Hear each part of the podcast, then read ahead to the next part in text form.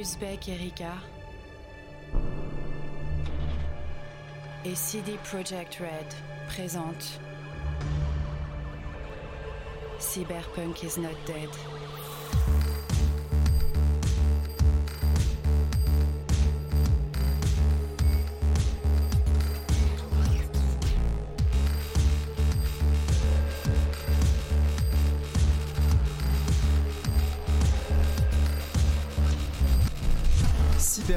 Is not dead. Et oui, le cyberpunk n'est pas mort, il est même bien vivant. Nous sommes en 2020, le cyberpunk a 40 ans, 40 ans et des poussières, et à vrai dire, il se porte comme un charme, car le 19 novembre 2020, il va vivre un nouveau moment charnière de sa déjà longue histoire. Ce jour-là sortira partout dans le monde.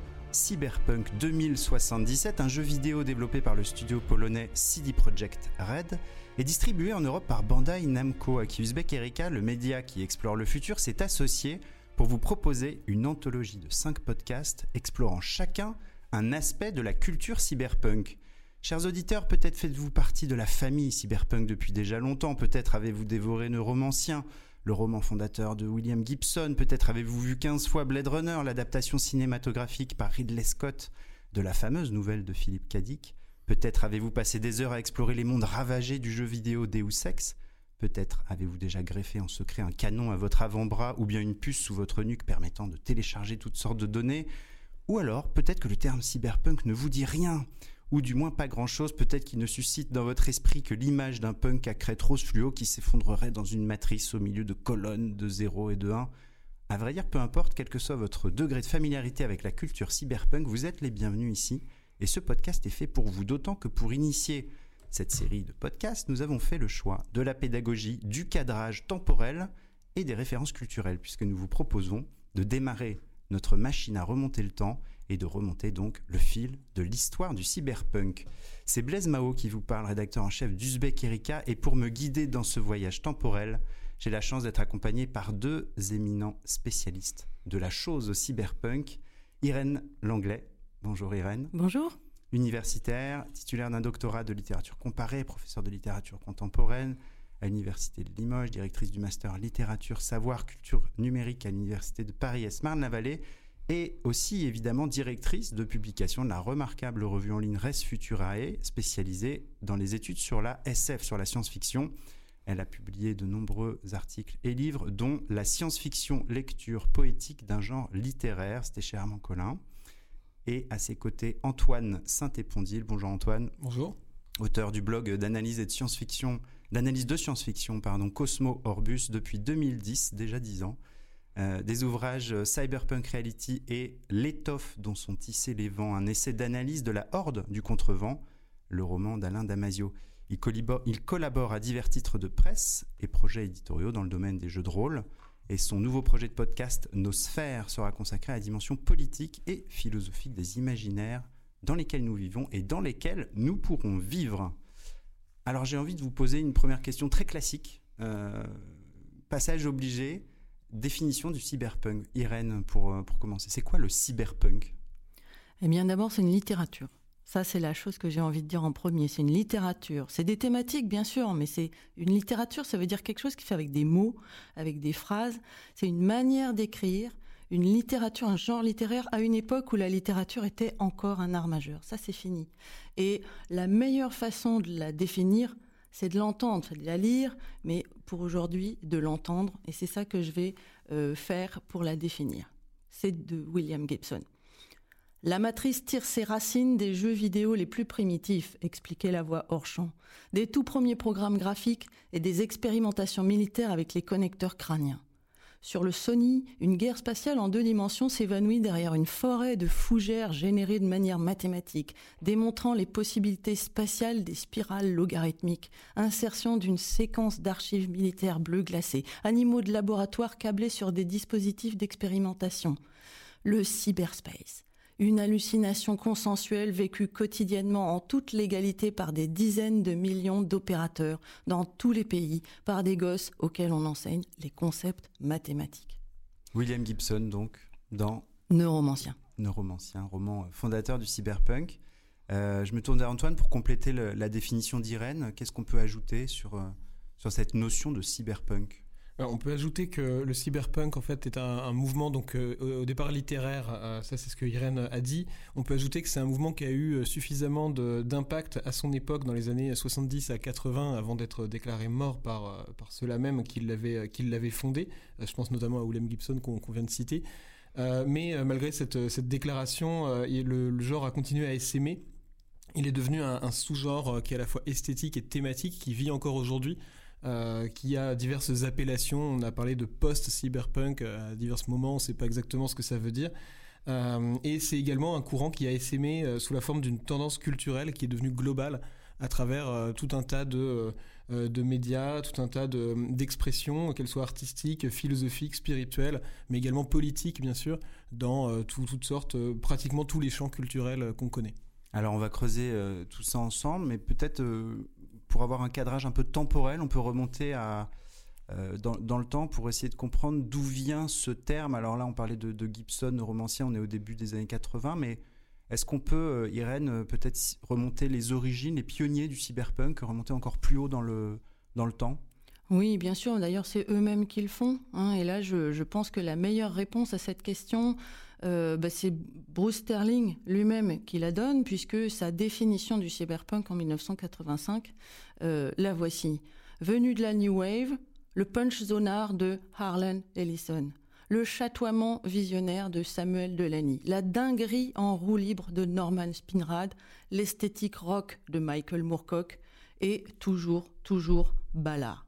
Là, il parle de la New Wave, autrement dit de la contre-culture britannique des années 1960. Et hmm. c'est, à mon avis, le, l'étape fondatrice du cyberpunk. Euh, on cite souvent euh, les androïdes rêvent-ils de moutons électriques? Ben, C'est 1968. Ça, c'est Philippe Cadic. Ça, c'est Philippe Cadic. Et donc, J.G. Euh, Ballard, très important aussi comme, comme pionnier. Antoine, il y a, y a peut-être des origines qui sont au-delà de au-delà des références littéraires, il y a peut-être aussi un contexte historique euh, auquel fait référence la, naissance du cyberpunk. Oui, alors dans le contexte historique, ce qu'on peut, ce qu'on peut citer, c'est que c'est euh, une époque de, balbutiement pour euh, tout ce qui est le, numérique d'aujourd'hui, tout ce qui est la, cyberculture telle qu'on a pu l'appeler après coup et qu'on l'appelle peut-être encore maintenant. Euh, donc on est à une époque aussi où les, euh, jeux vidéo, les réseaux sont vraiment dans leur premier balbutiement et euh, cessaient à, mettre en scène des concepts nouveaux comme le cyberespace, comme tout ce qui est donc les interactions riches numériques et, les balbutiements aussi de, l'IA.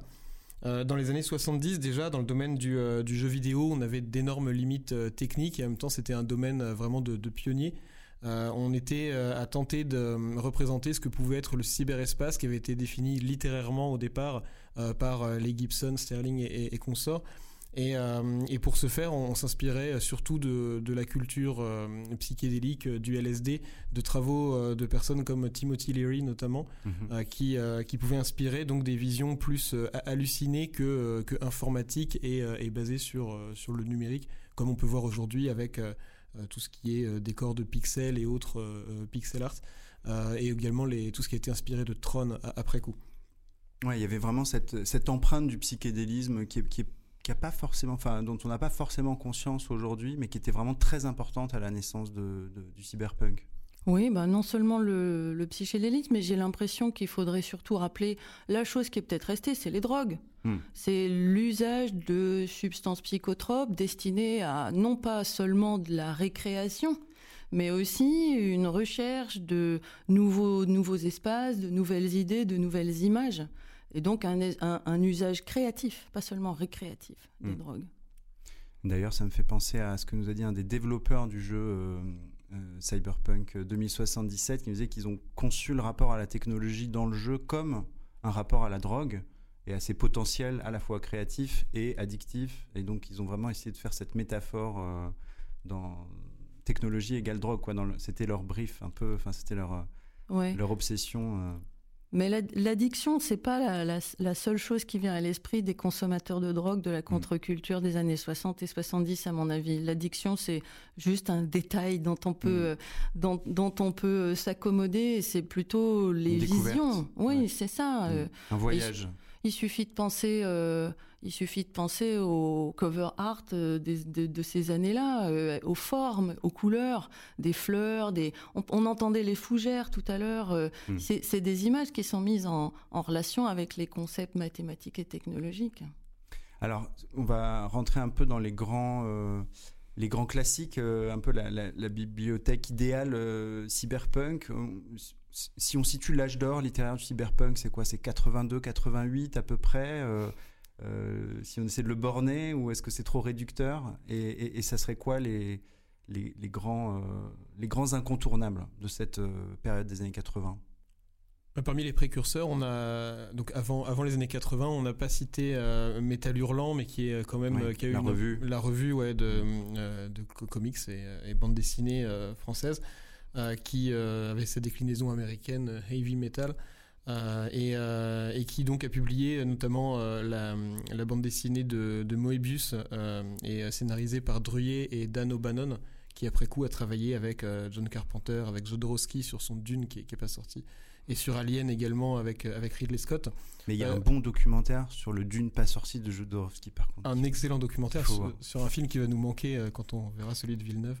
Euh, et donc et donc voilà avec vraiment une esthétique dans The Long Tomorrow donc cette BD qui est qui est donc réalisée par Druyer, O'Bannon et, et Moebius, une esthétique qui mélange déjà le film noir et un univers de science-fiction qui va finalement inspirer beaucoup Blade Runner, qui fait partie des grands classiques euh, en termes de, films inspirés de, Philippe Cadic à son tour, mais qui va reprendre vraiment cette esthétique et, la décliner au cinéma pour marquer les esprits euh, durablement.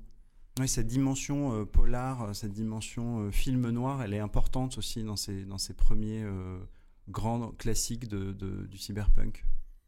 Oui, oui, oui, et à mon avis, c'est logique en termes d'écriture, parce que bon, les, les, les grands les, grands romans qui marquent le début de cette, euh, ce, mouvement littéraire, Neuromancien, euh, Câblé de Walter John Williams, euh, Les Saints hérétiques de, Pat Cadigan, c'est aussi des, des romans d'investigation d'une réalité à laquelle plus personne comprend vraiment tout. Hmm. et il n'y a rien de plus commode dans un roman pour mettre des gens à la recherche euh, d'indices de, compréhension que euh, une bonne vieille énigme policière. Hein, euh. C'est une certaine logique scénaristique. Cela dit, il y a aussi une idée derrière. C'est l'idée que le monde n'est plus compréhensible du premier coup et que cette opacité est quelquefois désirable, quelquefois indésirable, mais en tout cas appelle l'investigation. Est-ce qu'on a des quelques auteurs, autrices ou auteurs euh, aussi à cette époque-là? Parce qu'on cite souvent euh, voilà, Gibson, Sterling, euh, Bruce Beske, il y a, Connie Willis notamment, ou, quelques autres Connie Willis, elle vient un peu plus tard, mais elle s'inspire évidemment de, cette, de, de, ce courant littéraire. S'il faut citer une autrice, il faudrait plutôt citer Pat Cadigan. Ouais qui est euh, présente dans l'anthologie Mozart en verre miroir. Moi, je pense que euh, si on veut se plonger dans le premier cyberpunk et dans la, quintessence de son style, euh, il faut il faut lire cette anthologie qui a été qui a été vraiment conçue comme un manifeste. Il n'y a pas beaucoup d'anthologies manifestes vraiment explicites euh, comme celle-là. Euh, et c'est une anthologie faite pour montrer comment, je cite l'introduction, nombre de cyberpunk écrivent une prose qui allie maîtrise et élégance. Ils sont épris de style, atteints de scrupulite aiguë. Et donc, euh, si, on veut, si on veut les lire, le plus simple, c'est cette anthologie Mozart en verre miroir, qui expliquera d'ailleurs aussi pourquoi les cyberpunks se sont aussi appelés Mirror Chase Group ou Clan des verres miroirs. Ils ont eu plein de noms, hein, neuromantique en particulier, mais euh, celui qui a fini par se fixer, cyberpunk, était loin d'être le seul.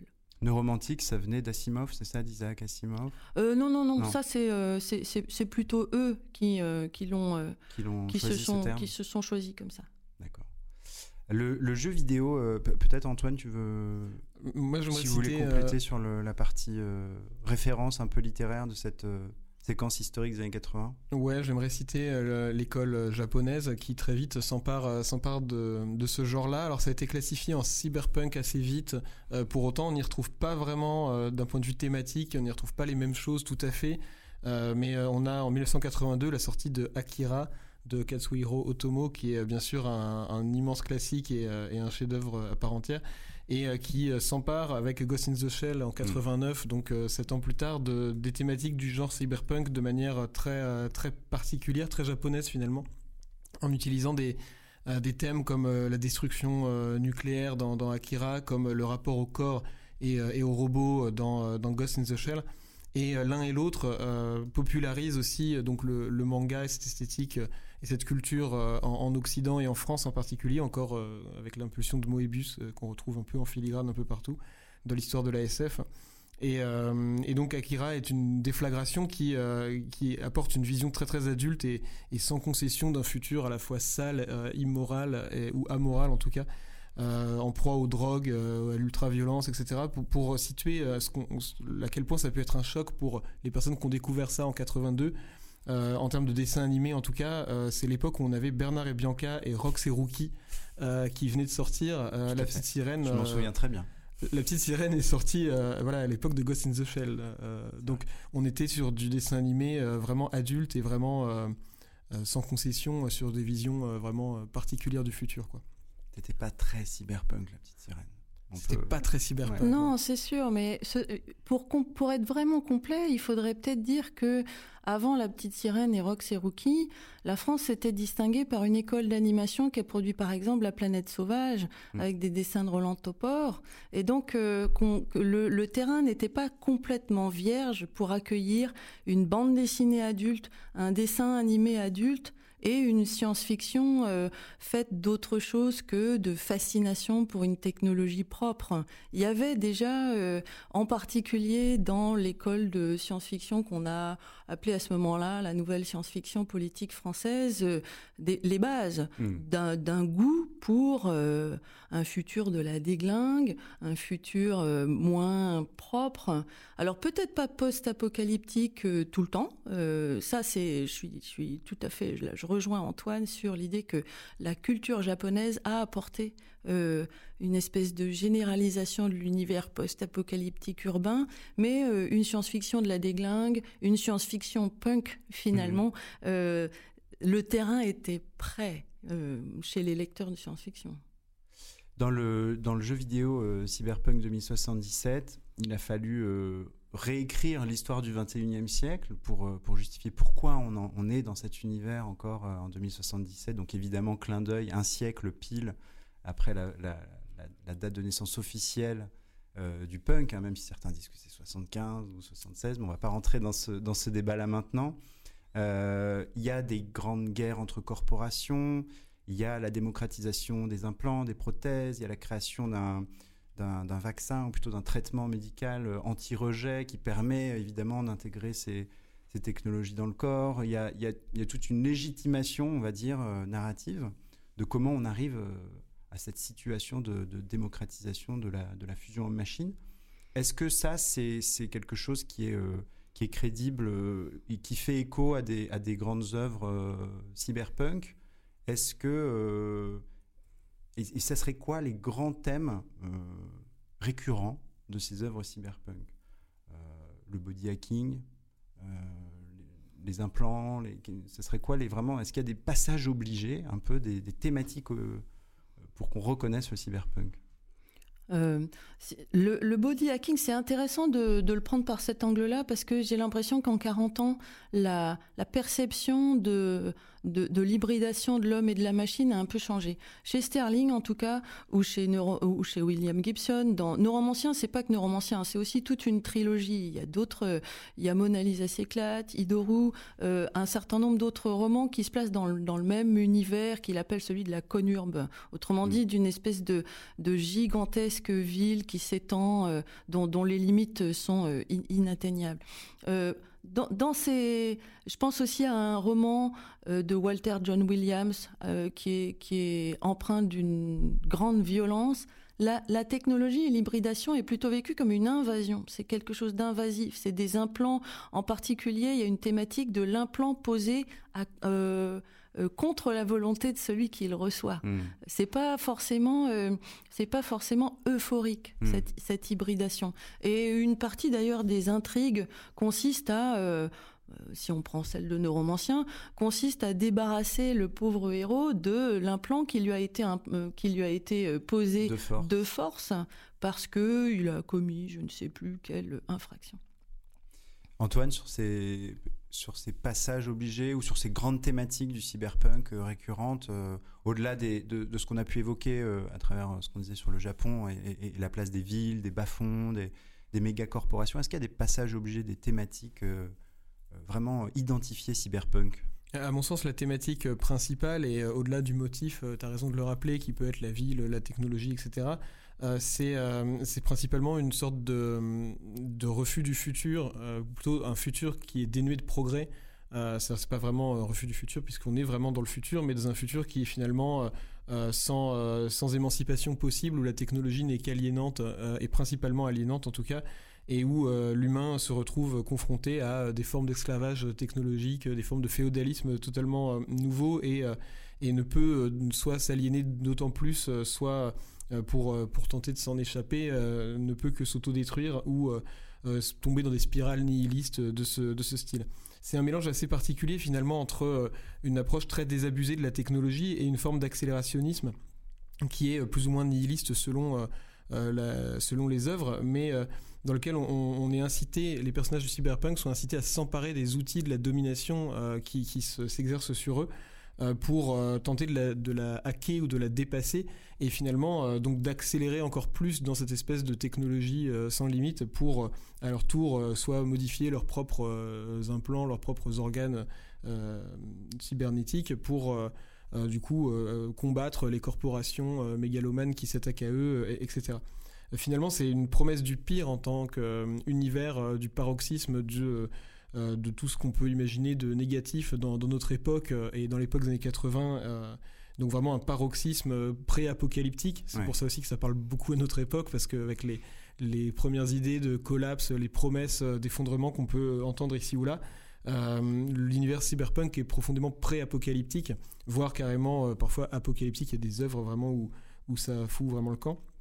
Euh, et, dans cette, cet univers pré-apocalyptique, on, se retrouve à, interroger la notion de frontière entre euh, humain et, machine, entre fin du monde ou pas fin du monde, entre euh, le bien, le mal, etc. Et donc à, hybrider un peu tout, ce qu'on peut hybrider. Donc pas vraiment du no future comme on pouvait l'entendre pour le, mouvement punk des origines des années 70, musical et culturel c'est une autre, c'est un peu plus complexe que, que No Future. Ah oui, oui, oui. Je suis, je suis pas sûr d'être, je suis pas sûr que toute la, tout le courant littéraire d'ailleurs euh, euh, puisse euh, rencontrer la définition que vient de donner Antoine, qui, qui, est très juste pour la, la science-fiction ou le cyberpunk visuel, certainement, et cinématographique, mais euh, sur, le plan littéraire, il y a une vraie, euh, il y a, une, vraie euphorie à écrire, bah, en particulier le nouvel imaginaire informatique. C'est quand même le cyberpunk qui nous a donné euh, la plupart des grandes images que nous utilisons encore, hein, et, des, grandes, des grandes rêveries et des grandes structurations imaginaires de, l'imaginaire informatique. Là, je ne peux que renvoyer au numéro de Res Futurae qui s'en est amplement occupé. Les mais... Tesseract, euh, cubes oui, c'est ça, les, euh, voilà, les, ça. les, néons, euh, les néons, Tron, évidemment cette le fond noir, le fond, noir. qui n'était ce, qui, qui n'est plus vraiment compréhensible à l'heure actuelle. Aucun aucun ordinateur n'affiche par défaut un fond noir, mm. mais mais c'était c'était le cas. Non, moi j'ai j'ai quand même l'impression que plutôt qu'un no futur ou un futur condamné, il y a un futur où le bricolage euh, vient euh, seconder l'innovation et l'invention. Le, futur, finalement, euh, à la disposition des gens qui en font quelque chose. Je voudrais faire une dernière citation de l'anthologie Mozart envers miroir parce que elle témoigne du fait que justement, dans le cyberpunk, il y a un rapport critique à la science-fiction. Je cite Les cyberpunks forment peut-être la première génération d'auteurs de science-fiction à avoir grandi non seulement dans une tradition littéraire de science-fiction, mais aussi dans un univers véritablement science-fictionnesque. Et pour eux, les techniques de la SF hard classique extrapolation, savoir technologique, ne sont pas de simples outils littéraires, mais des adjuvants de la vie quotidienne, des moyens extrêmement précieux d'accéder à la compréhension. Hmm. Donc il n'y a pas euh, que euh, du désespoir dans le cyberpunk, Hmm. en dépit euh, euh, du mot punk. Il y a de la quête de savoir aussi, ouais. Peut-être Antoine, et puis après on va avancer dans le temps euh, jusqu'aux années euh, 90. Sur cet aspect bricolage et, euh, et ré, euh, réappropriation, on va dire, des, technologies notamment, mais du genre euh, en, en entier, euh, je pense que c'est ça qui explique l'intérêt qu'ont eu euh, les, euh, auteurs de jeux de rôle euh, très vite pour cet univers euh, du cyberpunk, euh, puisque dès euh, alors le jeu de rôle est né en 74 avec la publication de Donjons et Dragons aux États-Unis euh, et à peine enfin, à peine 15 ans plus tard, c'est quand même assez loin 15 ans plus tard, mais dès, dès, la, la fin des années 80, on a eu plusieurs jeux cyberpunk qui sont qui sont apparus, dont celui qui s'appelait donc Cyberpunk, dont la deuxième édition de Cyberpunk 2020 est le point de départ du jeu vidéo Cyberpunk 2077 Exactement. faut suivre. Mais en tout cas, on se rend compte que la date est toujours repoussée. Ouais. donc c'est c'est assez intéressant d'ailleurs de, de le noter. Euh, donc euh, après, on a eu euh, Berlin 18, on a eu Shadowrun qui est très très connu aussi en Mm. 89. euh, qui sont finalement des déclinaisons de ces univers dans lesquels on, on joue des personnages qui sont soit hackers, soit euh, des, euh, des sortes de marginaux, des mercenaires qui vont lutter pour, pour leur survie et pour servir ou affronter des corporations omnipotentes et plus ou moins malfaisantes. En fait, je trouve ça très intéressant que ce soit très vite approprié par le jeu de rôle, puisque le, le jeu de rôle, justement, est un, un univers et un, un média de, un médium de, du bricolage euh, qui Ouais. se joue avec quelques, quelques papiers, un peu de, de crayon. Tous les auteurs de jeux de rôle savent bien que les joueurs ne font pas du tout ce qui est écrit dans le bouquin, mais qu'ils en modifient la moitié, euh, ce qui pose quelques problèmes. Mais du coup, voilà, ça, ça crée Du vraiment cette, bricolage et de la liberté aussi. voilà, du bricolage, Mm. donc de la liberté, Mm. euh, et un côté très do-it-yourself et très low-tech finalement, euh, qui, qui est pour le coup à l'opposé du jeu vidéo euh, hyper réaliste et Mm, hyper cadré. euh, cadré et technologique tel qu'on le voit euh, actuellement. Alors euh, là, tu- vous, abordez la fin des années 80, donc on va arriver. euh, Est-ce qu'on peut parler d'un pas d'une traversée du désert euh, après un âge d'or parce que c'est un peu des, formules faciles. Mais qu'est-ce qui se passe dans les années 90 Est-ce que le cyberpunk se diffuse sur d'autres supports comme le jeu de rôle, comme beaucoup plus dans les films et les représentations du futur, dans les films de science-fiction? Et, qu'est-ce qui se passe du côté littéraire entre euh, à la fin du fin du XXe siècle? Euh. Mais, mais moi, j'ai l'impression que c'est pas tant que le cyberpunk se diffuse dans euh, les autres médias. Antoine vient de le rappeler. euh, je ne pense pas que le cyberpunk aurait eu autant d'importance et autant de, de puissance si, dès le départ, ça n'avait pas été un genre multimédiatique et intermédiatique. Et en particulier, on en reparlera certainement, le, film de, le film de Ridley Scott en 1982, mais il décline pas l'imaginaire du cyberpunk, il l'accompagne, il est là en même temps, il, propose ces images, et en particulier des images nocturnes, des images pluvieuses, des images d'une certaine ville euh, filmées d'une certaine façon, et qui, qui, modifie radicalement The Long Tomorrow, la, bande dessinée dont les décors s'inspirent. Ce- ces images-là accompagnent le développement du genre littéraire. Dans la littérature, il y a des tas d'images abstraites, mentales, il n'y a pas de dessin, sauf sur les couvertures. Mais les films et les bandes dessinées qui accompagnent ce développement-là, finalement, on fait du cyberpunk un genre qui est d'emblée intermédiatique. Et donc, je ne pense pas qu'il se soit diffusé. Il faut- faudrait, à mon Mm. sens, surtout éviter de voir euh, une espèce d'origine littéraire, Mm. puis euh, des déclinaisons euh, imagées. Ça s'est passé en même temps. Moi, j'ai insisté sur la littérature parce que, euh, bah, parce que plus personne le fait. Il faut bien que de temps en temps, euh, quelqu'un Le s'en retour de cet art occupe. majeur. Oui, c'est ça. Alors, à la fin des années 80, il se passe pas tant une disparition du cyberpunk que peut-être euh, euh, une sorte de euh, tectonique des genres. Et il y a en particulier Bruce Sterling écrit La machine à différence, qui est qui, qui sonne un peu euh, l'heure du steampunk, Hmm. qui est vu quelquefois comme une sorte d'évolution euh, du cyberpunk et de ce euh, bricolage généralisé, y compris cette fois-ci avec la temporalité, avec l'histoire de la technique. Le steampunk, hein, je rappelle que c'est une sorte de genre littéraire uchronique où on imagine que le développement du XXe siècle a utilisé uniquement la technologie de la vapeur et non pas celle de l'électricité. Antoine, sur cette euh, période historique, euh, et après je reviendrai sur, euh, sur le steampunk et la diffusion du, du suffixe punk, parce que c'est intéressant aussi euh, Alors, à évoquer. plus qu'une traversée du désert euh, sur, sur le cyberpunk et enfin le cyberpunk et ses, euh, ces, différentes tentacules culturelles et, multi, multiculturelles. Multimédiatiques. en fait, pour moi, on peut distinguer une sorte de scission entre l'évolution de l'esthétique cyberpunk d'un côté, qui est très très présente, qui se diffuse et même se, se dissout dans la science-fiction, mais pas que la science-fiction, se dissocie dans l'image qu'on peut se faire du futur de manière plus générale et, et, même dans, dans, toutes les œuvres bien au-delà du, seul cyberpunk originel. Euh, donc cette esthétique d'organes euh, greffés, d'organes mécaniques, d'un plan de néon partout, euh, bleu et rose essentiellement, et de, motos high-tech, et de rues délabrées, etc. donc ça c'est l'évolution de l'esthétique d'un côté, on a aussi l'évolution des thématiques cyberpunk qui pour le coup à mon sens stagnent beaucoup depuis, depuis longtemps, et peut-être pas depuis les années 90, mais en tout cas depuis les années 2000, il y avait encore de très belles choses dans les années 90. Euh, et, du coup, en fait, ces, thématiques sont essentiellement rétrofuturistes. Elles sont pour beaucoup démodées et, euh, même complètement has-been par rapport à l'image qu'on peut se faire réellement du futur aujourd'hui, par rapport à la réalité des technologies.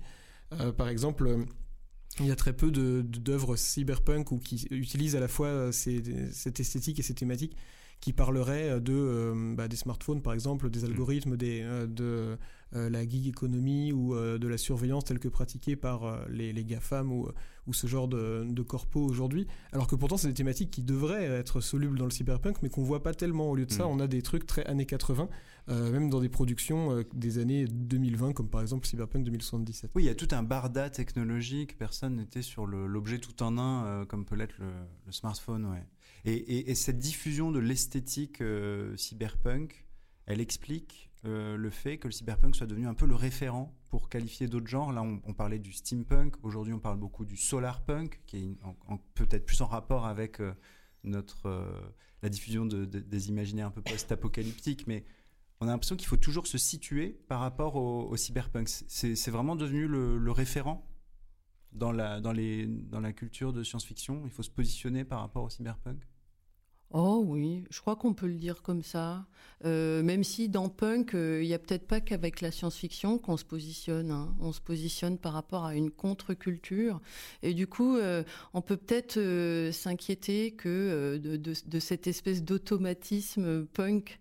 Parce que être euh, comment dire, il y a une espèce de conformisme contre-culturel, c'est paradoxal, euh, qui consiste à finalement toujours essayer d'être contre, mais euh, il y a une espèce de solubilité de la contre-culture dans la culture industrielle générale qui peut bah, qui peut faire douter de sa crédibilité en tant que contre-culture. Hein. C'est clair. Par contre, dans, dans, le solar punk et dans, dans, dans, le mot punk, il y a aussi il y a aussi le bricolage. Moi, je pense que c'est vraiment quelque chose qui, euh, c'est ça qu'il y a dans Solar Punk, dans Hope Punk. C'est quand même le l'oxymore absolu, euh, le, le, Hope Punk. Et pourtant, euh, c'est quoi exactement le Hope Punk bah, c'est une c'est une espèce de, de variation de de la science-fiction post post industrielle et qui est chargée d'espoir, qui est chargée mm. d'utopie aussi. Mm. Hope, c'est l'espoir. Hein, dans le solar punk aussi d'ailleurs, parce que un peu comme comme par euh, euh, évidence, si on va vers euh, l'énergie solaire, si on va vers des énergies renouvelables, quelque chose nous dit que ça va aller mieux hein, hmm. que, que, en ce moment. Antoine, sur, sur l'évolution à partir de maintenant et à l'échelle du siècle qui vient du cyberpunk, vous évoquiez tout à l'heure le, l'espèce d'étrange euh, rapport temporel entre ce mouvement donc né dans les années 70, euh, qui, avec des jeux de rôle qui situent le futur en 2020. Aujourd'hui, on est en 2020. On a un jeu vidéo qui situe le cyberpunk et l'horizon futur du cyberpunk en 2077. Donc il y a cette espèce de d'esthétique qui traverse le temps. Et, et, le temps avance, on est, on est, on est flottant dans ça. Est-ce qu'on peut imaginer un futur euh, des œuvres cyberpunk? Vraiment en rupture avec ce qu'on a pu connaître ou est-ce qu'il va y avoir cette continuité euh, très forte euh, de l'esthétique cyberpunk telle qu'on l'a telle qu'on peut la voir dans le jeu vidéo évidemment euh, Cyberpunk 2077 et puis dans, des films assez récents? En tout cas, ce qui est sûr, c'est que l'esthétique cyberpunk est devenu un, un, trope ou un cliché, en tout cas, ce qui est à la fois positif et négatif. Enfin, il n'y a pas, c'est pas binaire. Euh, c'est-à-dire que à la fois c'est bien pratique parce que les, clichés sont au départ des codes et ce code permet très très vite de, mobiliser tout un imaginaire pour les spectateurs, spectatrices qui vont être confrontés à une œuvre. on peut penser à des œuvres qui n'ont absolument rien de cyberpunk et qui pourtant utilisent un petit peu, alors légèrement, mais cette esthétique-là. par exemple, dans la prélogie Star Wars, on a des visions de Coruscant qui sont une ville donc qu'on suppose finalement assez proche du cyberpunk, alors qu'on en voit trois, fois rien, juste un, obscur bistrot avec un, un, dealer et puis euh, quelques néons. Mais euh, voilà, ces clichés permettent très vite de mobiliser un imaginaire et donc sont très pratiques pour ça. Euh, pour autant, c'est des clichés qui confinent très très souvent au rétrofuturisme aujourd'hui, alors que justement le, quotidien, il suffit pas de décaler la date en disant demain c'est cyberpunk, hmm. puisque le quotidien en fait dévoile déjà qu'on a beaucoup d'éléments qui sont très différents dans la vie quotidienne. Encore une fois, les algorithmes, le smartphone, etc., qui mettent, enfin permettent de de douter de certaines prédictions des années 80 sur le transhumanisme, sur la, singularité technologique, les robots pensants, etc. Avec, aussi, avec aussi euh, des choses qui se vérifient, on en parlera dans un autre euh, podcast sur la, démocratisation des prothèses, euh, à usage évidemment médical, mais aussi esthétique, même si aujourd'hui ça concerne une niche. Mais c'est vrai qu'il y a aussi des, pour le coup des, des évolutions qui résonnent avec l'époque et d'autres qui sont un peu condamnées par l'époque qu'on vit. Ouais. Mais du coup, pour avoir un, avenir, le, un avenir intéressant, en tout cas, le, cyberpunk, euh, parce qu'il a un avenir euh, commercial, ça c'est certain. Mm. Euh, en tout cas, ça se, ça se prouve tous les jours. mais le, pour avoir un avenir thématique intéressant, le cyberpunk devrait renouer justement avec sa, sa vocation contre-culturelle et subversive première qui euh, permettrait donc de se réapproprier les éléments qu'on a d'ores et déjà euh, de technologie, mais également les structures de pouvoir en place, etc., pour tenter de les, euh, de les hacker, si on veut, hmm. et, d'en faire quelque chose de nouveau et de jamais vu, plutôt que de rester sur des motifs. ouais, c'est ça. Mais si je Irène, un, autre cyberpunk est-il possible? Ouais, je, je, je, me demande si je me demande si on lui en demande pas trop ou si ce n'est pas une, une, attente euh, décalée par rapport au cyberpunk de, de souhaiter qu'il nous donne quelque chose de complètement nouveau. Parce que j'ai l'impression que dans, dans, on le disait tout à l'heure, hein, euh, je reviens euh, encore sur une dernière fois sur ce, sur ce suffixe punk qui, à mon avis, fait pas tant référence au, au nihilisme qu'à cette idée de précarité, de bricolage, de hacking, de do it yourself, de, de bricolage aussi avec le futur, de bricolage avec l'avenir. Et quand on parlait du glissement progressif du, des dates, là, euh, on est en 2000, alors on le place en 2020, on est en 2020, on le place en 2050, on est en mm. euh, la théorie de la science-fiction appelle ça le near future, le, futur proche, et c'est une manière d'écrire le futur qui bah, par, par définition, euh, vouée à, à une obsolescence rapide ou disons à une, mm. pas une obsolescence, mais plutôt à une péremption rapide.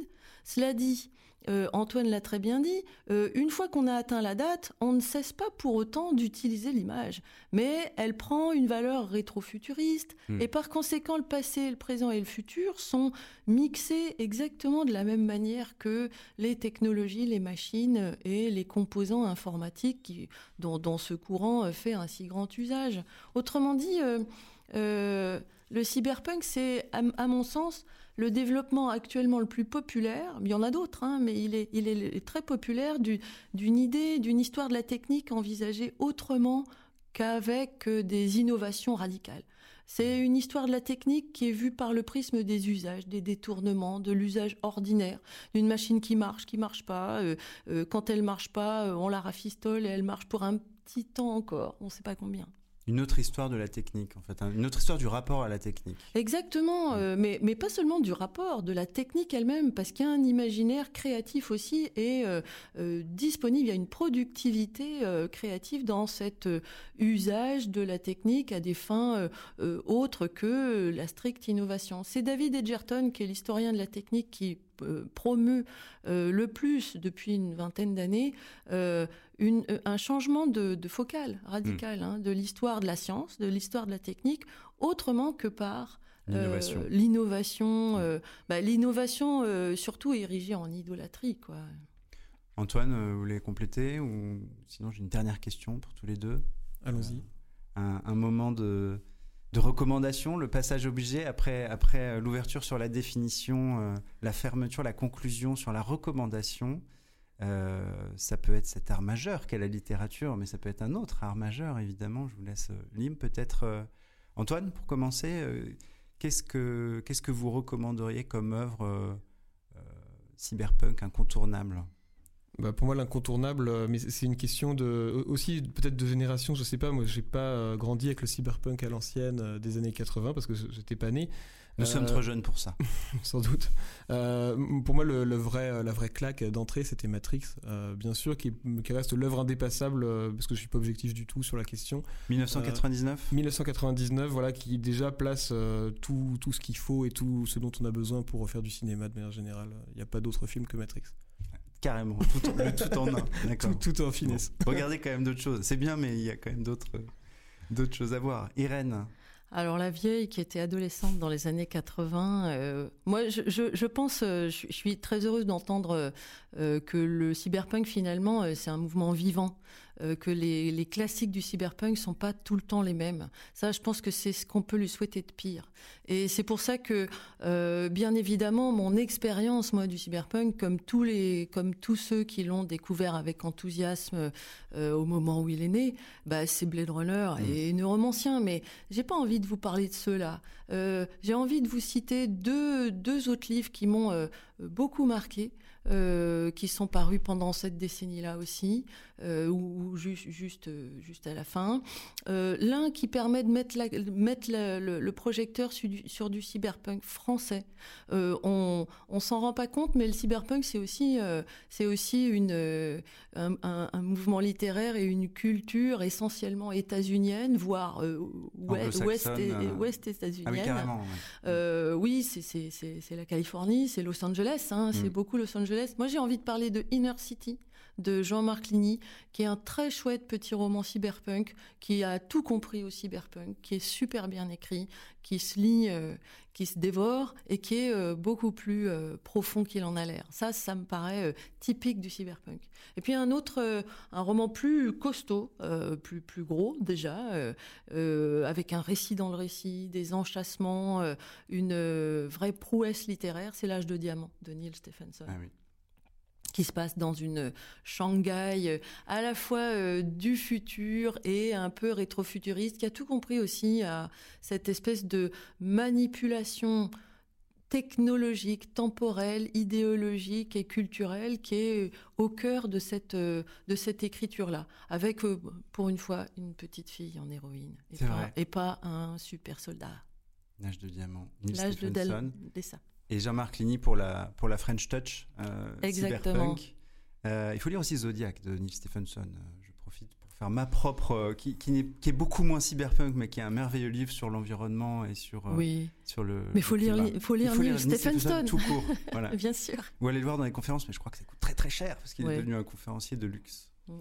le mot de la fin?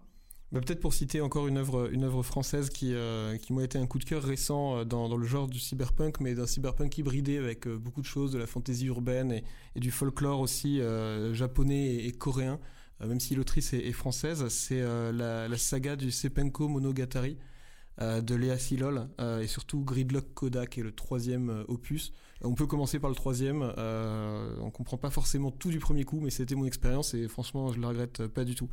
Euh, c'est vraiment une, sorte d'hommage au, Gibson et euh, aux premiers, euh, premières évocations du cyberespace. c'est des histoires de, hackers de, luxe, eux aussi, qui se, qui se coursent à travers une grille absolument labyrinthique et, à qui il arrive des bricoles. Et c'est une grosse, grosse recommandation.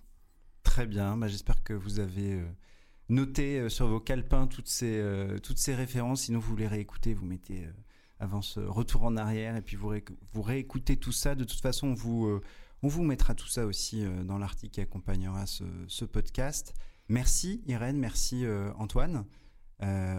prochain épisode, l'épisode 2 qui sera consacré au traité de style cyberpunk, les looks, les vêtements, l'introduction de la technologie dans le corps. On en parlera dans l'épisode 2 de notre anthologie de podcast Cyberpunk.